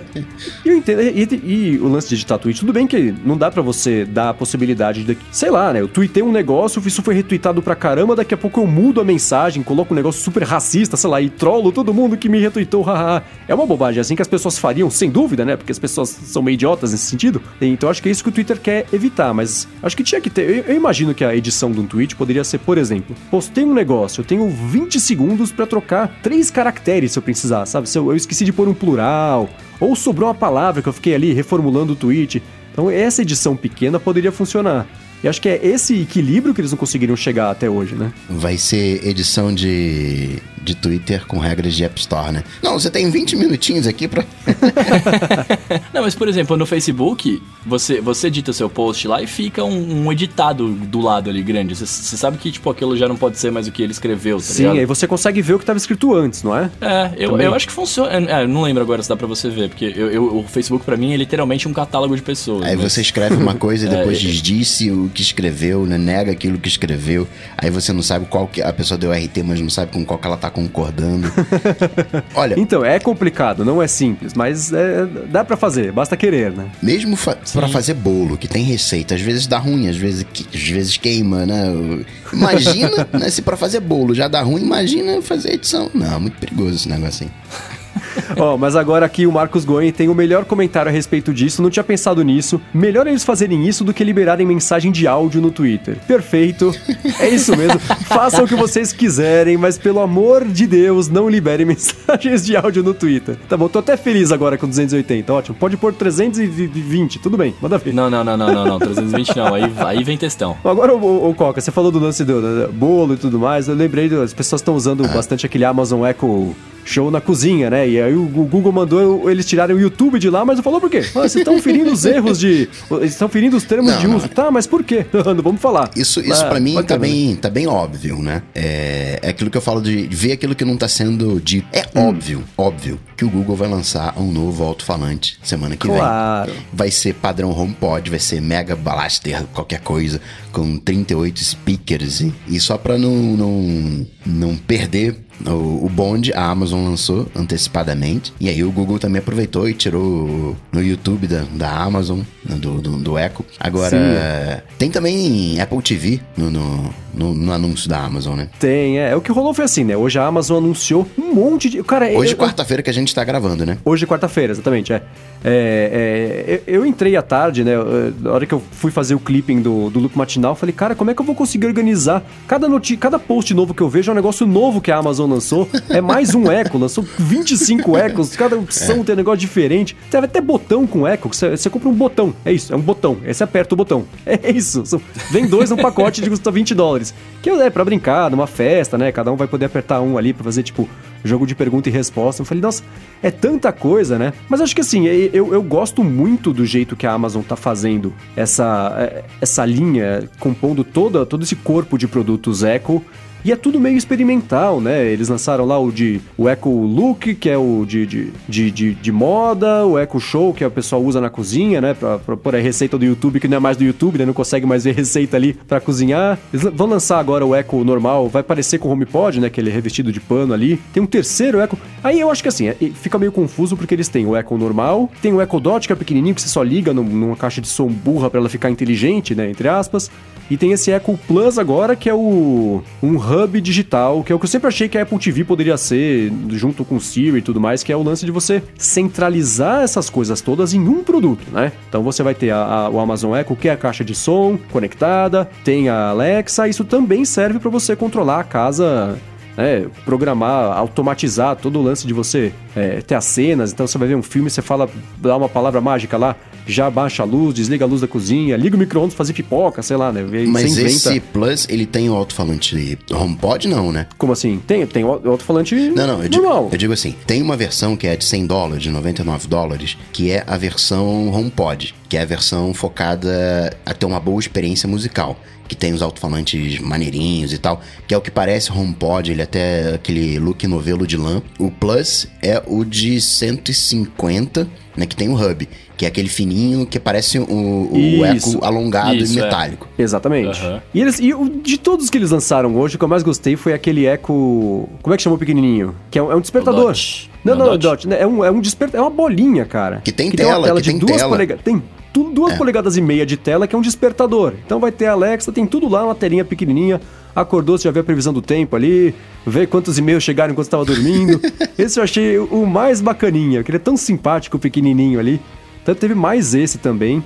Além da, da Fire TV, né, que já tinha vazado bastante, que ia anunciar. Mas eu gosto muito, eu só acho que é uma pena que a Amazon lança isso tudo só para os Estados Unidos, né? Então a, a Alexa Alexa não, mas o- o- os produtos Echo tem também, sei lá, na Itália, no Reino Unido, mas essencialmente funciona só nos Estados Unidos. Então é meio chato você ver esse monte de, de, de- de coisas bacanas Só e esse lá. ecossistema grande crescendo, só que só lá, né? Porque que é um problema. Mas acho que o ainda é um caminho que mercado tá- pequeno pra eles aqui ainda, né? é, nem justifica lançar aqui, né? É, acho que a Ama- a Amazon entrou com o Kindle aqui, acho que talvez até pra ver o. Primeiro que é mais fácil de, de você conseguir movimentar a Kindle, que é desse tamaninho, né? Do que um, um- umas caixas de som e, e outros produtos. Sim. Mas agora que ela vai começar a entrar aqui, acho que o Kindle foi a entrada só pra ver o potencial do mercado, mas eu queria que tivesse a Amazon Echo aqui, porque eu acho tão legal, que funcionasse pelo menos, é que pra funcionar um parto, que mesmo se você comprar nos Estados Unidos, é, a hora que você trouxer pra cá, ele vai usar o fuso horário americano, você tem que mexer num proxy lá pra passar, rotear a conexão por não sei onde, pra poder saber onde você tá, é um, um caos. É super complicado de fazer funcionar. É uma pena, né? Mas eu acho que é, é legal ver a Amazon testar esse monte de coisa no ar. Lança aí, se as pessoas comprarem, comprou. Se não comprar, a gente enterra o produto, né? Que nem fizeram lá com aquele, com o telefone que era holográfico e não sei o que. E traço, né, cara? Ninguém comprou aquele negócio. Tudo bem, ninguém comprou, passa. A gente, ó, tá coisa nova aqui. Experimenta esse, vê se você gosta. Né? A gente poderia dizer que a Apple acertou há 10 anos atrás, quando fez aquele dock pro iPod, que foi um fracasso total. Mas a gente poderia dizer que a Apple acertou no produto, mas errou no timing, né? É, é, tava fora do tempo, ainda não tinha recursos. É, o, faltou a inteligência, faltou ser um. um né, porque você tinha que conectar no dock lá o, o iPod. Hum, o Hi-Fi. É, exato. Mas vocês acham que foi uh, um, um deslocamento no tempo? Ou isso é só modinha e já já a gente esquece desses alto-falantes. Não, eu acho que não. É, é, e digo assim, com base na minha experiência do Google Home, que ele já é. É claro que, né? Dá, para viver sem qualquer coisa que você precise viver sem, mas ele já é muito. faz muita parte do meu dia a dia para muita coisa. Então, se eu tô cozinhando, eu peço para ele fazer alguma coisa. É, é, música, é muito fácil de você é, pedir para ele tocar, entende melhor, né? Não tem falso positivo, não peço para tocar Beatles, começa a tocar sei lá, Chitãozinho Chororó, que é o que ia acontecer, por exemplo, se eu pedir pra Siri tocar Beatles, né? Então, é, é, e, e, é cômodo você ter a caixa de som inteligente em casa. Eu acho que esse é um produto que é, é, vai crescer bastante ainda. Tudo bem que, que tá todo mundo meio, né? As empresas mesmo estão testando se vale mais a pena lançar os produtos com alta fidelidade de som ou se lança uma coisa mais popular sem tanta fidelidade, mas no fim das contas, para ouvir em casa, né? Você vai estar tá com barulho ali, não é aquela experiência de, de, de, de, de que as pessoas param tudo para ouvir e fica no silêncio ouvindo música. Não, a pessoa tá, tá ouvindo tá limpando a sala, sei lá, e bota uma música. Eu acho que, que tá todo mundo querendo entender qual que é o tamanho de cada um desses mercados, mas independente do tamanho de cada um deles, eu acho que caixa de som é um dos produtos que a gente vai continuar vendo é, por um bom tempo aí uma adoção cada vez maior, porque é, é cômodo, cara. A casa fica mais, mais redonda com você tendo ali um item que centraliza integra todas as outras coisas conectadas e e, e a sua própria. É, seus hubs multimídia também. É, eu, eu, eu, partilho dessa opinião, assim. Já falamos outras vezes aqui, né? Quando a gente tava falando da tela do, do, do Amazon. do Esqueci o nome. Do Amazon Echo, né? Quando, quando a gente falou da telinha aqui dele. Ah, porque.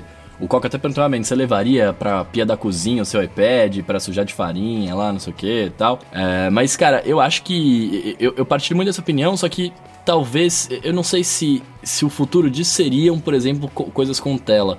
Eu enxergo muito mais um, um, ponto que a gente já conversou puto, no ADT, bem no começo ali, nos, das primeiras semanas, da gente falando assim, ah, o smartphone vai ter várias, né, várias coisas, você põe um relógio, veste um óculos tal. Eu enxergo muito mais como isso, tipo, você usar o seu smartphone para controlar tudo e, e, a partir daquele device ali do, da, da, casa integrada você controlar, tipo, outras coisas, né? Mas eu, não sei. É, é que, e, e, de novo, né? Tipo, é um, é um mercado que nos Estados Unidos ele, ele é muito maior do que aqui e em outros países, né? Mas, por exemplo, aqui eu acho que para ter uma adoção muito grande vai demorar muito. Vai demorar muito para justificar uma, uma venda, tipo, e um foco nos caras fazerem é, para outros lugares também, sabe? Sim, é. Primeiro porque é, aqui é, toda tecnologia é complicado de, de, de, pegar aqui porque chega tudo muito caro, é muito imposto. Então. E a gente não tá exatamente na lista de prioridades da maior parte dessas empresas. Não, e, né? e a maior parte das pessoas não sabe usar. Eles não então, sabem por isso que, tipo, o, eles olham. O, é isso, ah. o acesso é restrito porque as empresas não mandam para cá e, e, tem o lance do imposto, então como tem muito imposto as pessoas não compram e as empresas não vão mudar porque as pessoas não compram. E aí, não, entendeu? Vira essa bola de neve, né? Do, o, o, desafio Tostines de, de, não, não, tem uma coisa, não tem a outra. Então é, é, eu acho que é por aí. Seria ótimo se tivesse mais adoção, mas para isso os preços teriam que cair, né? Teria que ser mais acessível do ponto de vista de, de da, da, parte de dinheiro para que fosse mais acessível do ponto de vista de conhecimento e, e de tecnologia mesmo, o pessoal é, é conseguir adotar isso no dia a dia, isso é uma coisa normal, né? Não ser uma coisa do futuro. Porque né, já tá rolando, né? Já tá, tá fácil, né? Só custa caro. O futuro é agora, né? O futuro é está acontecendo, né? Não, mas então, mas eu acho, eu acho que isso, é, é, é, isso que você tá falando, só que também, eu não digo nem o preço, tá ligado? Porque se, se e eu não tô falando, tipo, de Brasil, todas as classes sociais, eu tô falando, claro, de quem compra a tecnologia mesmo, quem teria dinheiro para comprar. É, aqui você vê que a maior parte de quem compra as coisas, tipo assim, a, a, galera que tem grana mesmo, o cara compra o iPhone porque é da hora, pronto, acabou, é status, tá ligado? Tipo, não é status o cara ter a caixinha da Amazon, a caixinha do Google tal. É, que eu tô falando, as pessoas não sabem para que que serve, né? Tipo, se o cara comprar é. uma lâmpada, é, um, um, smart hub ali com, com luz e tal, é porque o cara acha apenas, tipo, da hora. Minha casa, eu não preciso fazer isso. Mas ele não, tipo, ele não pensa na real utilidade, tipo, que, né, sei lá, saiu de casa quer ser aceso, quer acender em tal horário, enfim. É, ele, ele não pensa para que vai servir, ele só, ele só acha que é, que é muito legal, saca? Eu acho que quando as pessoas começarem a entender de fato o que, que é ter uma casa conectada, o que, quais são os benefícios disso, talvez ele comece a, assim, né, querer, com, tipo, o mercado comece a, a aquecer mais. Mas o, no Kindle, a Amazon é líder, né? Ninguém. A Amazon conseguiu se estabelecer.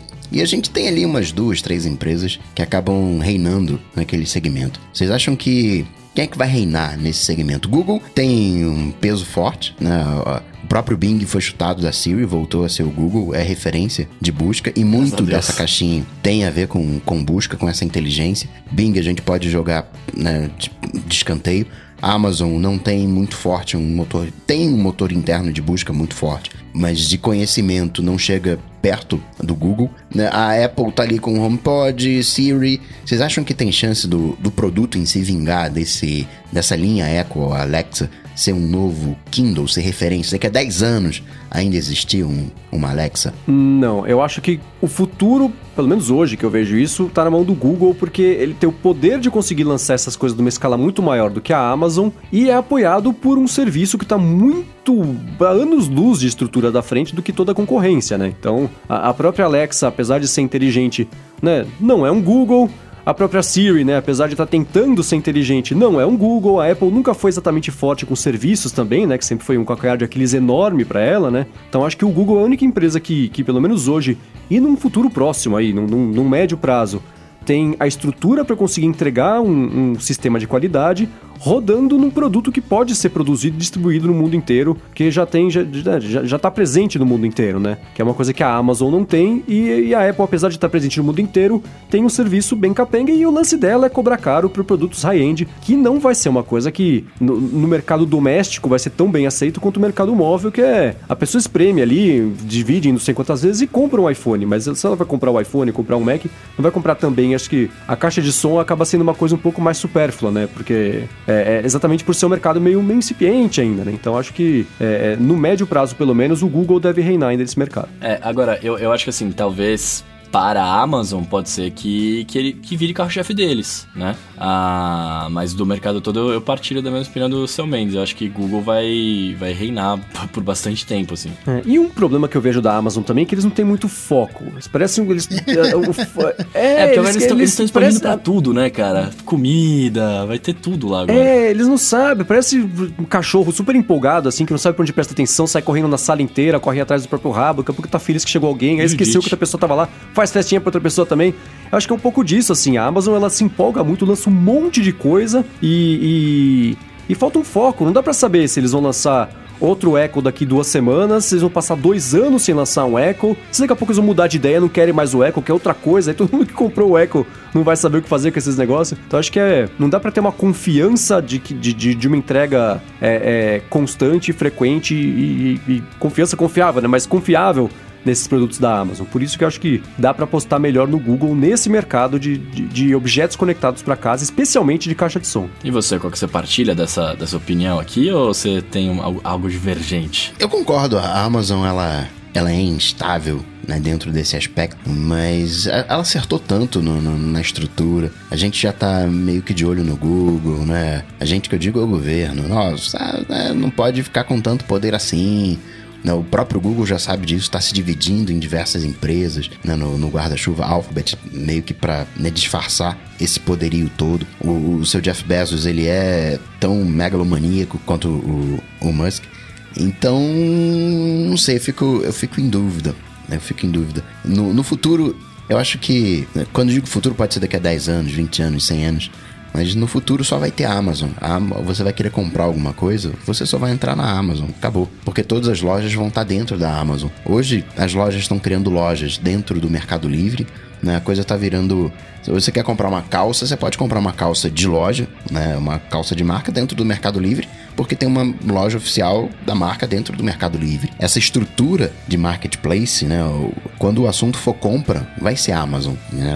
A Amazon vai se tornar o Google das compras. É que pra gente aqui no Brasil, né, ainda não chegou lá. Mas tem. Você entra lá na Amazon, né, em uma hora o produto tá nas suas mãos. Né? Ou então você compra no início do dia, no final do dia tá saindo do trabalho, chegou em casa, o produto já tá lá. Então, acho que vai ser muito difícil da gente se livrar da Amazon nesse aspecto. E até onde ela vai conseguir a partir dali também é um mistério. A Apple tem sim seu calcanhar de Aquiles em serviços, mas em termos de produto, ela determina a tendência. Então, como é que vai ser isso? Será que ó, no futuro a gente vai conseguir que a Apple faça um serviço legal, né, uma série bacana ali, todo mundo fique querendo usar os produtos da Apple?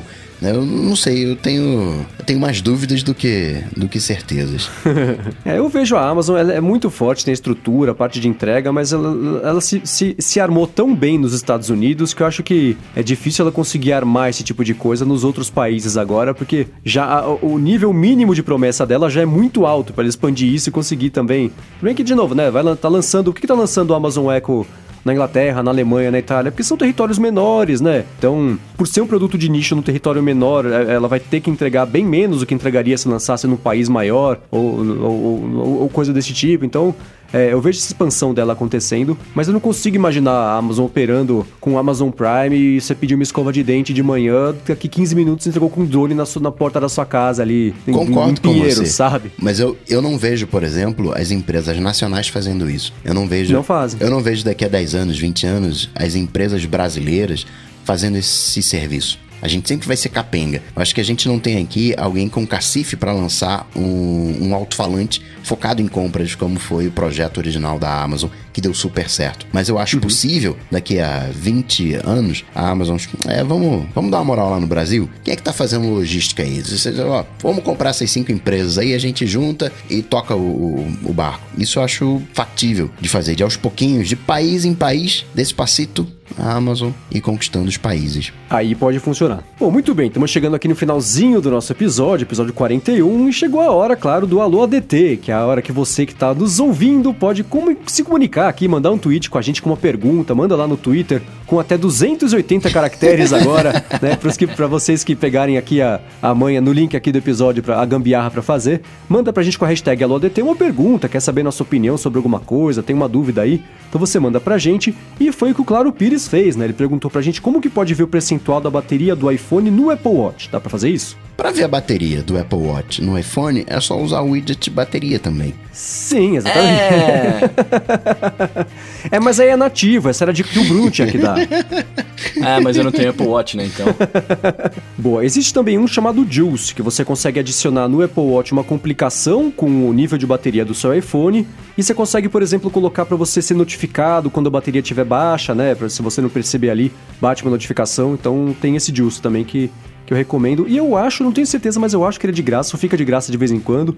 Mas enfim, tá aqui na descrição o link deles todos, se você quiser baixar. Maravilha. Olha lá, o Bruno Ricardo, meu xará, perguntou pra gente aqui, ó. Vale a pena converter o sistema de arquivos de um Mac com HDD para APFS, já que automaticamente não rola? E aí, Coca? Uh... Ainda não, tá, tá dando uns probleminhas, às vezes ele entra em loop, fica girando o, o disco de bobeira. Ainda não, espera, não, não, vale a pena ainda não. É, mesmo porque nos betas a Apple converteu os arquivos de, que para quem tinha disco rígido para PFS hum... e depois ela voltou atrás, não, porque não, não, não tava funcionando, no Fusion Drive. Ah, no Fusion Drive, né? Foi só a parte SSD do Fusion Drive. É, mas aí, mas que conforme ela começou a fazer isso, e depois voltou atrás, então é, é, vale segurar mesmo e esperar, porque esse é o tipo de coisa que você não quer que dê problema. Porque se der problema uma vez, danou-se, meu caro. Porque vai ser difícil de arrumar de novo. E ó, mais um xará meu aqui, o Bruno Pantaleão. Essa, cara, essa pergunta é pra vocês aí, hein? Essa, eu, eu, eu, eu vou falar bem a verdade, eu, eu nunca participei disso. Nunca contribuí pra esse tipo de, de coisa. Mas ele tá pedindo pra gente explicar como que funciona uma pre-order, né, do, dos iPhones com base nas experiências anteriores que, que vocês tiveram aí. Quais são as dificuldades, se possuem pickup, etc, né? Bom, pickup depende muito, né? Às vezes tem, às vezes não tem. Esse ano teve, porque acho que não teve ninguém querendo comprar. Vamos colocar pra ver se fica mais. Mostraram até. Onde é que foi o BuzzFeed que mostrou? O. War Room, né? Onde eles ficaram Foi o BuzzFeed, é. monitorando. Ah lá, uma venda legal! Mas, brincadeiras à parte, então, é, as regras variam de ano para ano, mas mais ou menos vai ter lá o horário, abre, você pode comprar, você pode comprar com seu cartão de crédito é, brasileiro, né? Desde que seja um cartão de crédito internacional. Só que você tem que entregar, eles não vão entregar aqui no Brasil, né? não. Tem que cons conseguir um, um endereço americano. Endereço mas é lá. tranquilo de comprar. Exato. E eu acho que assim, eu não participei, né? Como eu falei, eu não, não compactuo com isso. Eu gosto, se eu fosse participar, eu viveria perigosamente. Ia lá na loja, sofrer na fila e por aí vai. Mas eu acho que uma das principais dificuldades para pre-order é você conseguir acessar o link, né? Porque deve ser absurdo a quantidade de pessoas que tem que acessar. Tem dias, Sim, é. dias, né? Tem anos que o site está mais congestionado, aí é melhor você ir pelo aplicativo, tem anos que é o contrário, é, é complicado. É, na minha experiência é o seguinte, né? Primeiro, que se você quiser garantir, ou pelo menos tentar garantir que você vai conseguir comprar ali nos primeiros minutos, é você no dia anterior, né? Várias horas antes, porque a loja sai do ar também, se sai do ar da noite, você não tem o que fazer, né? Mas no, na, um dia antes, ou bastante, de manhã, você entra lá, pega o produto que você quer e já adiciona como seu favorito, porque ele fica já meio pronto ali para você fazer o pedido na, hum, na loja, né? E fique esperto na hora. É, aí já fica preparado. E aí, outra coisa, né? Quando você for, quando for abrir a pré-venda, acessar pelo aplicativo Apple Store, né? Que não é a App Store, mas dentro da App Store tem o aplicativo Apple Store, que é o da loja. Então você baixa esse aplicativo, faz o seu login lá, e aí você, na hora que for abrir, a hora que for abrir a pré-venda, você tá logado tanto no site quanto no aplicativo, porque tem vez que aparece antes no site, tem vez que aparece antes no app, você tá conectado em servidores diferentes da Apple, né? Às vezes ali, alguns segundos podem fazer a diferença, e a hora que abre, cara, é, é, é meio salve-se quem puder, assim, porque passa 20 segundos, a, a, a entrega já pula de, do dia do lançamento para duas semanas, daqui a pouco pula para três, daqui a pouco pula para um mês. Então são segundos aí que fazem a maior diferença. Por isso que se você tiver tudo ali no esquema, né, deixou o método de pagamento selecionado, deixou o produto como favorito, a hora que abriu a pré-venda, você tá na parte de favorito, você põe comprar, comprou, passou. É o, é, o, é o jeito mais rápido de você fazer. Mas é isso, né? Você tem que estar tá com o seu endereço de entrega é, pronto nos Estados Unidos ou no país onde você vai comprar. Você tem que falar que você mora nesse país, né? Geralmente, quando eu vou fazer a, a, a compra, eu ponho que eu moro numa loja da Apple, o endereço que eu pego lá na hora e jogo, que a Apple não checa isso, né? Então você pode colocar que não, não tem nenhum problema. Ter, né, cara, brasileiros ali embaixo é, do teto da antes, Apple. Antes eu morava numa Starbucks, agora eu moro numa Apple Store. e aí, então é isso, acho que é, e é, é concorrido, não é garantia. Pode ser que, a, que a hora que liberar para você, é, você esteja conectado num, num, num, servidor da Apple que liber, levou 20 segundos para liberar em relação ao resto. Já, já a hora que abrir para você, já vai estar tá esgotado, é. Então é, se prepara o máximo que você puder, mas torça para você estar tá com sorte, porque só assim você consegue garantir que você vai receber nos primeiros dias. No primeiro dia é impossível saber se você vai receber ou não. É, Bruno, moral da história, cara, você vai ter que ter sorte e, e, e planejamento, né? Vai ter que deixar tudo engatilhado ali para ver se você consegue. Boa sorte ano que vem. Ano que vem não, boa sorte daqui a pouco, né? Que você vai, pelo jeito você vai tentar o X, né? Que eu tô ligado. Muito bem, muito bem, ó. O João de Paula fala pra gente assim, ó. Sei que o teclado do iPhone tem sons, mas teria uma forma de fazê-lo vibrar ao teclar para uma maior sensibilidade ao invés de sons? Aí a bateria hum. vai durar 38 eh, minutos, né? é, não dá porque é, é, é, isso, né? Dá pra fazer só o tec-tec-tec ali, que é a primeira coisa que eu desligo quando começa um iPhone do zero, é esse, porque... É, eu também. Três tecs eu já quero jogar o iPhone pela janela. Mas talvez tenha Mas não, algum, não algum, teclado que faça, hein? Deve ter alguém... Pode ser teclado de terceiro, talvez? Alguém deve ter tido essa ideia. Boa, ó. Eu vou deixar, gente, apesar de a gente não ter a resposta entre a nossa gravação e a publicação, eu vou procurar fazer a lição de casa aqui. Se eu encontrar, eu deixo aqui na descrição e a gente faz como follow-up no episódio que vem. Bom, e o Lucas Bonelli perguntou assim: será que os atalhos do iPhone 10 vão chegar para os outros iPhones da, de gerações passadas? Eu imagino que o atalho que ele está dizendo é assim, né? Se você arrastar a tela de notificação de um. A, a, é, de cima para baixo ali, né? Central de notificação aparece você arrastar do lado direito, mas do lado esquerdo aparece a, a central de controle, e, e se você arrastar de baixo para cima até a metade é o multitarefa. Então acho que algumas dessas coisas podem chegar mais pra frente sim no iPhone, se a taxa de adoção não, for muito alta no iPhone 10. Não, mas me, me corrige, ó teori teoricamente, é, teoricamente não, vai rodar o mesmo sistema operacional, né? Se fosse rolar esse tipo de coisa, já teria, não? Não, mas, é, não, mas decisão da Apple de trocar o comportamento, por exemplo, de um iPhone 7, e aí se você arrastar de cima para baixo do lado direito, trazer uma coisa, do lado esquerdo, trazer outra, entendeu? É, então, mas é, isso já estaria habilitado, por exemplo, ou não? Não, ela pode escolher, ela não, fala né, assim, se for o iPhone 10 é, faz isso, uh -huh. se não for, faz essa outra sim, coisa. Sim, então sim. é... Mas eu acho que pode sim, tudo... E isso é, é, o normal, né? Qualquer produto que a Apple lança, o, o uso dele influencia na, na, nos recursos que chegam em todo todos os outros depois, né? Então é acho que chance tem. Vamos ver só se. Alguns se a Apple vai... já estão no iPad, né? Quando você, dependendo do swipe que você faça de baixo para cima, traz o dock. Se for longo, já traz a multitarefa com a central de controle. Então é isso, todos esses recursos eles meio se, se, se, conversam um pouquinho, tem um overlap pequeno ali entre aparelhos, e quanto mais o pessoal usa, com, com, com a maior aceitação for de um, de um recurso, a Apple vai colocando nos outros, porque né, é útil, por que não colocar, né? Bom, e o Bruno Stecanella perguntou pra gente o que, que a gente acha de não poder mais usar o Apple Watch para reproduzir música que tá no iPhone. Será que a Apple volta atrás? Como assim? Tirou é, do, que de, de, reproduzir música. Ainda tem, pelo menos sincronia, você consegue sincronizar. A única coisa é que o LTE vai puxar o Apple Music, mas não dá mais? É tipo assim, você conseguia levar o, o Overcast, ele conseguia jogar o podcast para dentro do Apple Watch e tocava pelo playback em segundo plano. Só que o, o Apple Watch perdeu essa funcionalidade. Na verdade, nunca ah, teve. Entendi. Foi meio que uma gambiarra. Agora, uma coisa legal que eu não sabia e que eu descobri é que nos ajustes do relógio tem como você bloquear no, naquela parte de tela para quando você tocar o, algum, alguma coisa no seu iPhone não aparecer o, a contrapartida de áudio do aplicativo. Agora, uma coisa isso aí do Overcast, né, que não pode mais, sabe que o Apple Watch dá algumas permissões especiais para aplicativos de exercícios, de saúde. Uhum. Então, o que eu tava ouvindo no, no aquele podcast Under the Radar, que é com o Marco Arment, que faz o, o Overcast, e com o David Smith, que faz centenas de aplicativos, é uma máquina de fazer aplicativo lá. Ele faz mais aplicativo do que o Paulo Riga faz post lá no Tecnoblog. É uma coisa louca.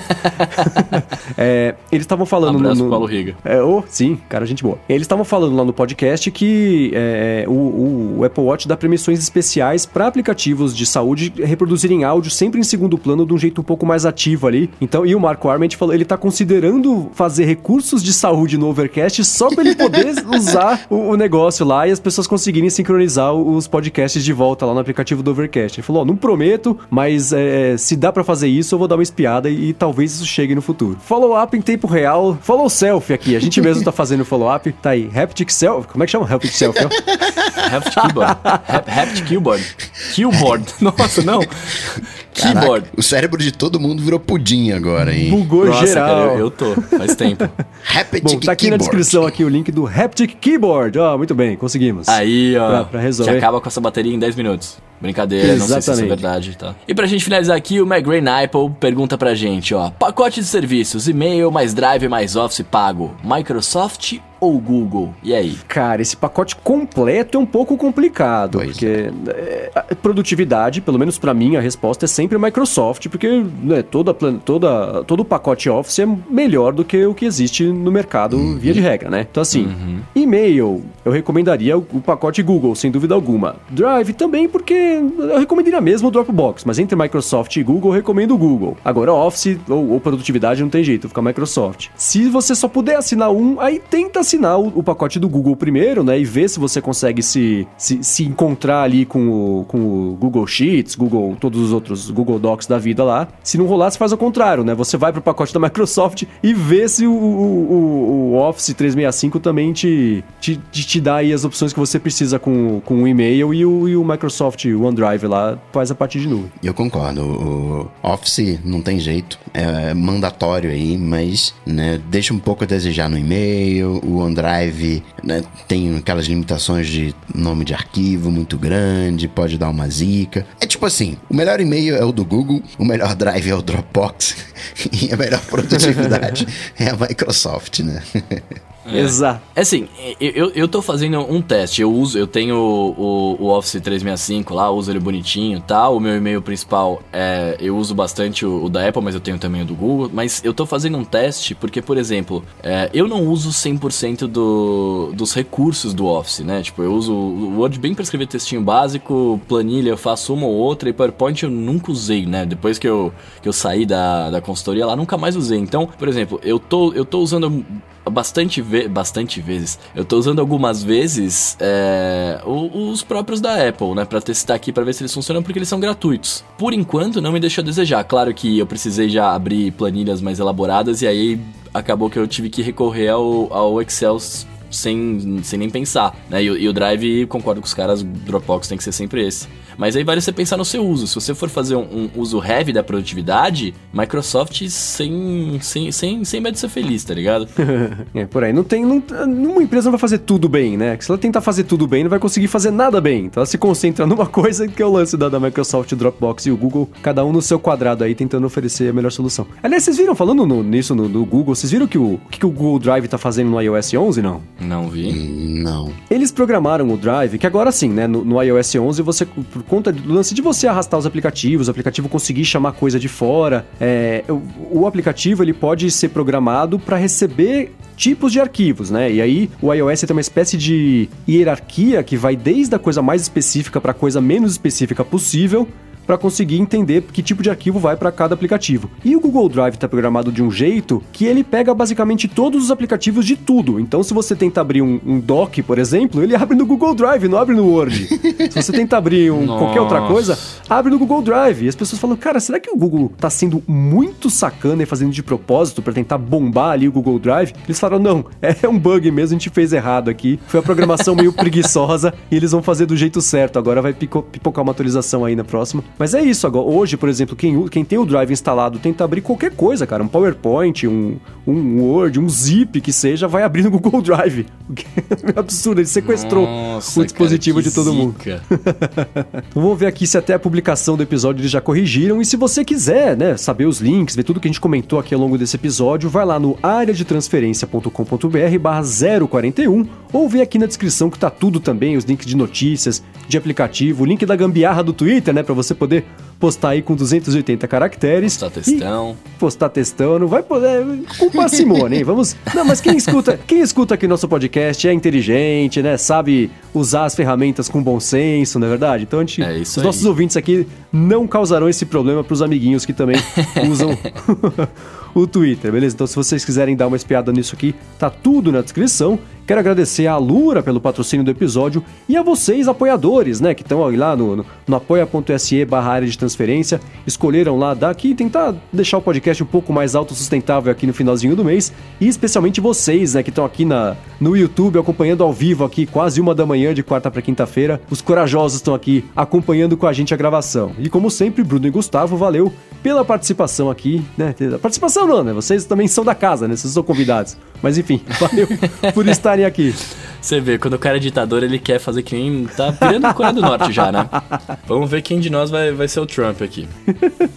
Ah, brincadeiras à parte, sempre um prazer estar aqui. Já sabe, né? Se quiser trocar uma ideia comigo, arroba Bruno Casebiro nas redes sociais aí mais próximas de você. E pra me achar, vocês sabem, só dar um pulinho lá no Google, bater Coca-Tech, que a gente troca uma bola. Cara, você fala troca uma bola, eu, eu, sempre acho estranho, porque assim, ou troca uma ideia ou bate uma bola. Quando você fala troca uma bola. Mas é pra bugar o cérebro, é pra ser diferente. Dizer, até isso você quer controlar. ele falou isso faz, sei lá, uns quatro episódios. Né? ele falou isso faz uns quatro episódios. E eu falei, ah, sei lá, falou, ficou estranho, mas, mas passou. Aí na semana seguinte falou de novo. A semana passada de novo. Eu falei, não, cara, eu preciso comentar pelo menos. Se, se funciona pra você, seja feliz. Mas, mas eu acho meio estranho. De qualquer forma, se você quiser falar comigo no Twitter, eu sou MVC Mendes e apresento o Loop Matinal toda manhã, de segunda a sexta. Obrigado de novo a Lura aqui pelo patrocínio. Obrigado a vocês que ajudam o podcast de outras formas, né? Deixando recomendação, recomendando pros amigos, né? Deixando avaliação lá no iTunes. E obrigado também ao Eduardo Garcia aqui pela edição de mais esse episódio, beleza? Então depois de tudo isso, resta dizer que a gente volta, como sempre, na semana que vem. Falou, tchau, tchau. Valeu!